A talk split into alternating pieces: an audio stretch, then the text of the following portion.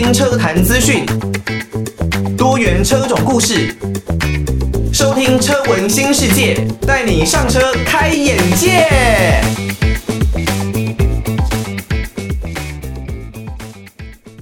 大家收听《车闻新世界》，我是艾格。我们刚刚听到的歌曲呢，诶，是方炯嘉他的身体健康哦，不是方炯斌哦，方炯嘉的身体健康这首歌，虽然呢好像有点拔辣了，然后歌曲的名称啊也觉得比较通俗，但是我觉得一点都没错。大家现在在社会当中的学生时代，其实也许有很多年轻人啦，但是我觉得最重要、最重要的还是身体健康哦。你在事业当中打拼，在家人之间的照顾呢，那身体健康绝对是最重要的。还是希望大家在现在这个疫情的时代呢，还有整个社会局势都很动荡的情况之下呢，都能够保持自己的身体健康。那大家千万不要忘记，在我们六月份到八月份呢，车闻新世界有举办有奖征文的活动哦。那征文的主题呢，是在疫情啊跟乌俄战争的冲击之下，对于世界的车市未来会产生哪一些的影响哦？那么尤其在这个战争的影响下呢，那有可能整个断链断链啦，然后供应链断掉啦，那又或者是可能交车期要拉得很长啊，车厂呢一直在推新的车款，没错，福特我就在说你，但是却没有办法交车的一个情况哦。这几点呢，基本上都是现在我们已经可以预见、已经可以看见的一个状况。那未来哦，在未来的部分呢，有没有可能会有哪一些的现象，是我们特别值得去关注以及注意的？不管可能是油价，或是有没有可能推升电动车时代更快速的来临啊？这一点谁都说不准，但是确实是有可能。只要你提出你的见解，那就能够说服我。五百到一千五百字写完呢，可以寄到台北北门邮政一千五百号信箱，或者呢是 l i l i 三二九 at m s 四五点 h i n e t 点 n e t l i l i 三二九 at m s 四五点 h i n e t 点 n e t 的 email 也可以寄到 email。那当然，我们呢有准备很丰厚的礼物。啊，这礼物呢是连是我自己非常想要的，精挑细选，站在我的立场，站在听众的立场。哦，喜欢车子的听众哦，精挑细选呢，来带给大家这一些的礼物哦，包括了哦十五点六寸跟十四寸的电脑后背包，现在如果是 Mac 苹果笔电越做越大，诶，也没有越做越大了，应该是说做的。有大尺寸的，你看 MacBook Pro 有没有？哦，十六寸、十五点六寸后背包绝对需要。那另外呢，还有像真无线的蓝牙耳机、三 C 的收纳包、保温瓶，都是我们这一次准备给大家的好礼哦。希望大家可以踊跃投稿。目前呢，已经有收到不少的稿件了。前面的节目呢，我们跟大家聊过，Jimny 准备推出五门版，但是呢，现在似乎三门版的 Jimny 有望。要来重返台湾市场哦，来自于陈绮贞的歌曲《太阳》哦，最近在台湾的台北这一边呢，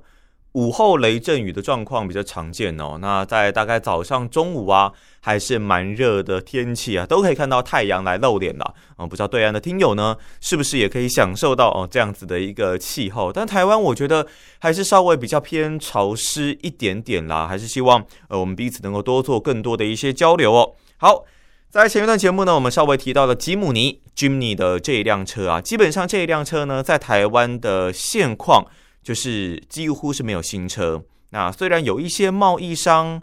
有在做一些的引进，不过目前为止新车的数量还是非常的少。就现况而言，哦，那为什么造成这样子的现象呢？基本上大概在二零二零年左右那个时候，Jimny 吉姆尼。来做了大改款之后呢，大家就是哦一窝蜂的想要去购买这一辆外观可爱、那配色呢也很搭，另外有强大越野能力的车款哦。虽然当初的售价大概落在七十六万元左右，但是现在因为没有新车嘛，所以呢，如果你想要买到这一辆车，很多人在二手车市场要买到它，可能是必须要花上大概九十万台币的价格，才有办法来买到它。诶，这样子的现象，对岸的听友在中国大陆似乎哦，在二零二零年那个时候就已经经历过一次了哦，那个时候啊，因为中国的 Suzuki，也就是中国的精灵哦，它退出了中国的市场，所以呢，如果你想要拥有哦精灵旗下的车子，那你就必须要透过平行的贸易商啊、输入商来做这些购买的方式哦。那个时候哦，贸易商引进的第一批的吉姆尼卖的是非常的好，很多人是手握现金加价要来买车，跟近期。近一两年，台湾所遇到的状况几乎是一样的。那个时候的吉姆尼在中国更夸张，最高我听过可以来到三十万人民币的售价，如果换算台币就是突破百万了啦。哎，吉姆尼 Jimny 在日本，它是平民人民一般在使用的 K Car。它有分 K Car 的版本嘛，一千 CC 这种版本，那另外还有一千五的版本。当然，在国际上引进的呢，大多是一千五这样子的一个版本。所以在日本要买到它真的是非常非常便宜啊，是属于比较便宜、低价、低阶的车款。但是为什么来到台湾、来到中国，在台湾大概定价好七十多万、快八十万，那在中国大家疯狂的抢。就竟然要落在大概破百万以上的水准，百万台币的水准，那三十多万的人民币，这真的是比较夸张的一个价格哦。那这第一批的吉姆尼，后来后来哦，当然，因为其实如果你以同样的价格，你可能可以买对岸的哈佛 H 九嘛，那甚至你这样子的价格也可以买到像是三菱的帕杰罗、帕杰洛，哎。这些车的越野能力虽然它们比较大，也许穿越角会比较弱一点点，但是它们的越野能力总体上来说是不输给吉姆尼的，不输给 Jimny 的。你如果能用同样的钱去买更好的舒适性，去买更宽大、更能载物的空间，都会比你去买三门版的吉姆尼，那空间很小的吉姆尼，后座几乎不太能够载人的吉姆尼。应该要来得更好哦，就是在对岸后来吉姆尼整个退烧，可能价格落到大概二十多万、十几万人民币，虽然还是蛮贵的，但是价格确实是回落的。所以又加上疫情的一个影响，现在我记得像在天津港那一边有很多现车的吉姆尼是在等着大家来购买的。那后来当然又有消息传出，在中国的长城汽车这一边呢，要推出坦克一百嘛。那基本上这一辆车我怎么看，整个外观就是吉姆尼的样子。所以如果真的有点类似像这样，呃，国产化山寨版的一个状况出现，那如果吉姆尼正款真的要在中国继续的在卖爆，我觉得确实难度会来的比较大。那在台湾这一边呢，当然因为环保法规的一个问题哦，销售量很好，但是因为卡费条款 CAFE 哦，卡费条款。他们要限制每家车厂你的一个环保的分数，所以呢，如果你没有其他，例如电动车、油电车来支援这一些比较呃油耗比较差的车款，像是吉姆尼这一类的车款，那整个车厂在平均分数没有办法拉高的状况之下，吉姆尼可能就要面临没有办法卖的一个情况。不过现在哦，现在呢？似乎又有吉姆尼要重新的引进到台湾了，这到底是怎么一回事呢？因为主要就是在 Suzuki 这一边决定要来购买所谓的碳权，跟其他的车厂应该是跟其他车厂来购买碳权，来冲高自己的环保分数。第一批进来台湾，也许大概就是一百台出头了，大家这一次要好好的把握机会了。听到歌曲是来自于 Oasis 绿洲合唱团的《Lila》哇，这首这张专辑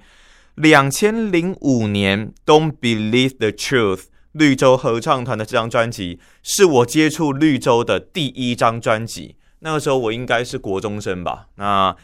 诶，这首这张专辑有十八禁吗？应该没有吧？反正应该也已经过了很久了。不过无论如何。因为我的堂哥的关系哦，所以我第一次接触到绿洲的专辑就是这一张《Don't Believe the Truth》，不要相信，不要相信实话，不要相信现实。那无论如何，这一首在里面的这一首《Lila》也是我相当喜欢的一首歌。那 嗯，奇怪，最近怎么一直闭嘴？怎么诶诶，对岸的听友听得懂闭嘴吗？就是这个差音差气啊，声这声音突然哔哔哔开。我自己没有办法模仿下去哦。不过无论如何，绿洲合唱团他们的没有办法继续一起合作出作品，我觉得真的相当可惜啊。不过，就像我之前曾经访问过台湾的地下独立乐团八十八颗八乐子的主唱兼吉他手阿强，哦，他也会说，说实话啦，乐团呢很容易吵架，人多嘛。那另外，当然分润可能并不是每个人都一样，因为每个人做的工作不同嘛。就像你在公司里面，不太可能每一个人的薪水。都是一样的嘛，所以大部分乐团不合吵架，主要的原因呢，大多都还是因为，嗯，对，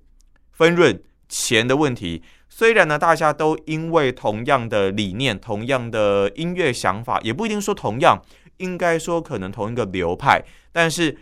就算你是同样的音乐流派呢，你也会有不一样的想法，不一样的想法就容易产生争吵。那如果你分润又分不拢呢？这个争吵可能就会扩大，最终如果真的没有办法收拾，那或许就会面临解散的一个命运哦。不过无论如何，绿洲合唱团 Oasis 依然是相当经典的一个乐队，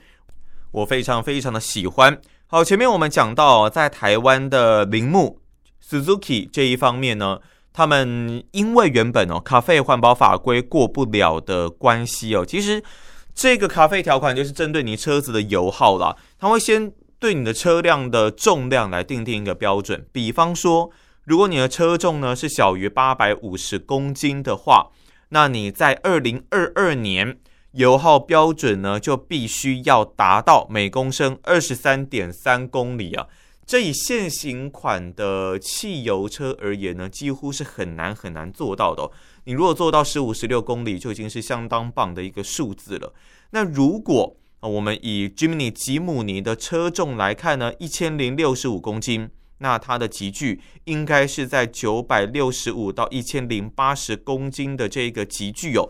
现行它定定的油耗标准呢是每公升大概要十七点四公里，但是如果到今年二零二二年度开始的新的咖啡条款的标准，就要来到每公升二十三点三公里。这以 Jimny 而言，吉姆尼而言呢，它平均油耗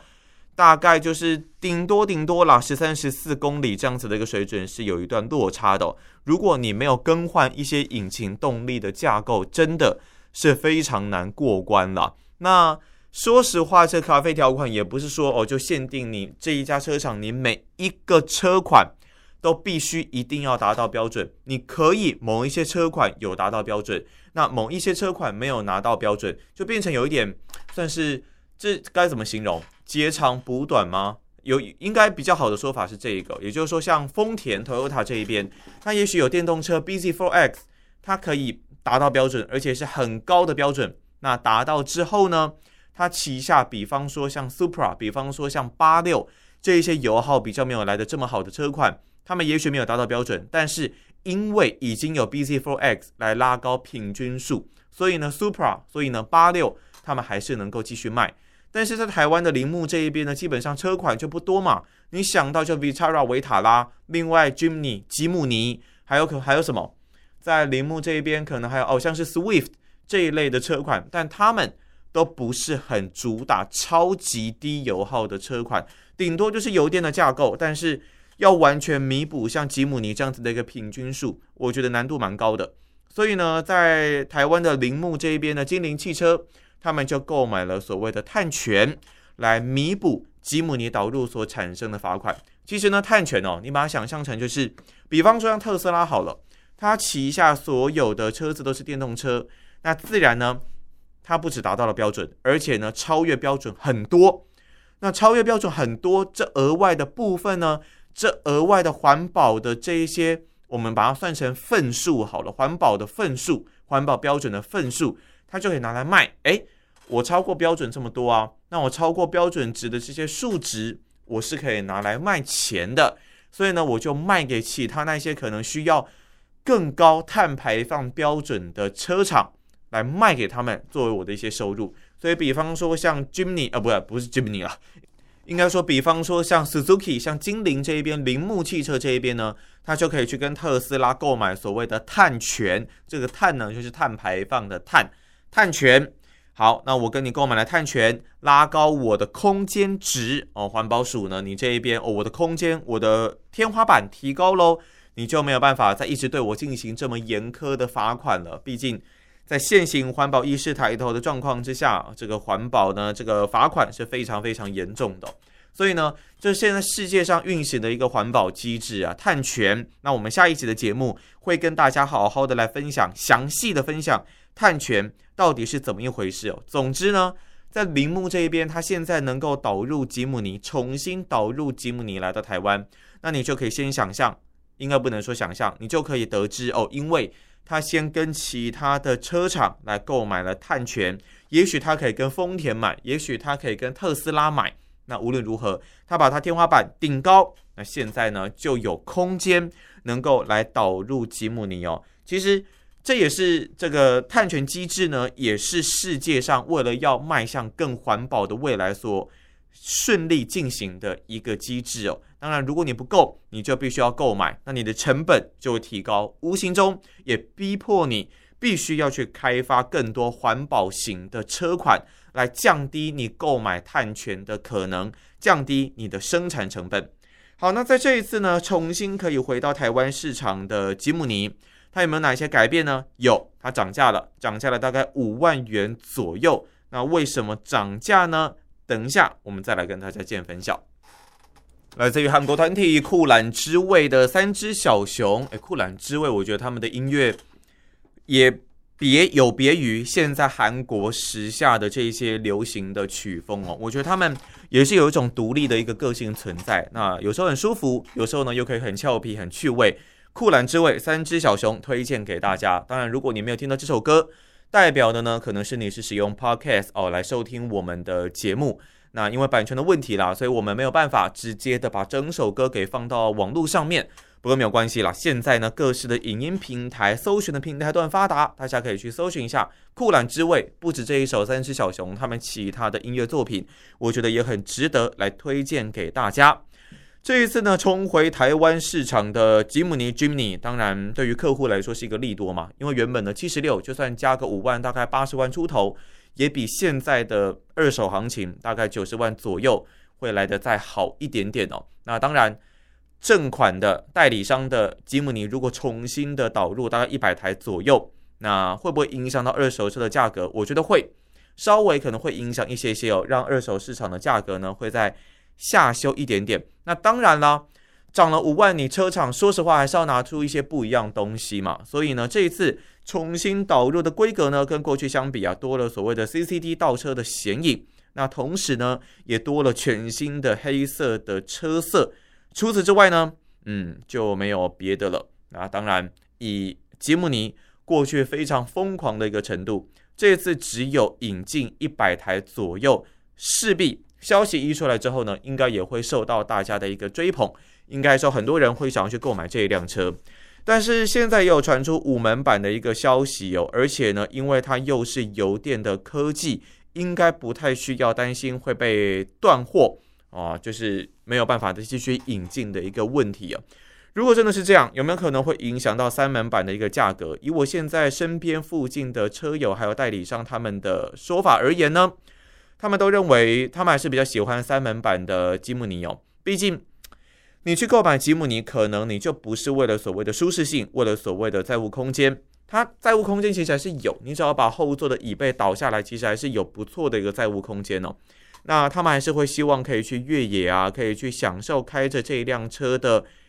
外人瞩目的眼光这样子的一个感觉。所以五门版因为有点像腊肠狗，所以大家可能并没有来得这么的喜欢。那无论如何，对我来说，三门版的吉姆尼当然它就是一个玩具，它不太能够当做家里的唯一的一台车。除非你可能没有小孩，你可能就是两个人生活。那如果要作为一辆家庭用车呢，毕竟还是比较不切实际。你要想想，它除了空间小，那只有两个门之外呢，另外它也只有四速哦，四速的变速箱比我五速的超霸还要来得夸张，比我的 4Runner 还要来得夸张哦。那你在高速公路上面加速到一百公里出头，有可能就会。比较吃力一点点，那晃动程度也会来的比较大，毕竟它纯粹的就是一辆越野车。不过我之前也跟过别的别人的吉姆尼去越野了，我其实觉得它很轻巧，因为你看它就一千零六十五公斤，所以在平地上面，诶，小山路上面，它还是能够开得很灵活，所以我觉得还是见仁见智了啊所以这期节目呢，跟大家分享了一下关于吉姆尼的这辆车，有机会重新的再回到台湾这一边哦。那之后的节目，我们会来跟大家好好解释一下所谓的碳权。到底是什么东西哦？那我是艾格，我们这期节目就到这边告一段落，我们下期节目再见喽，拜拜。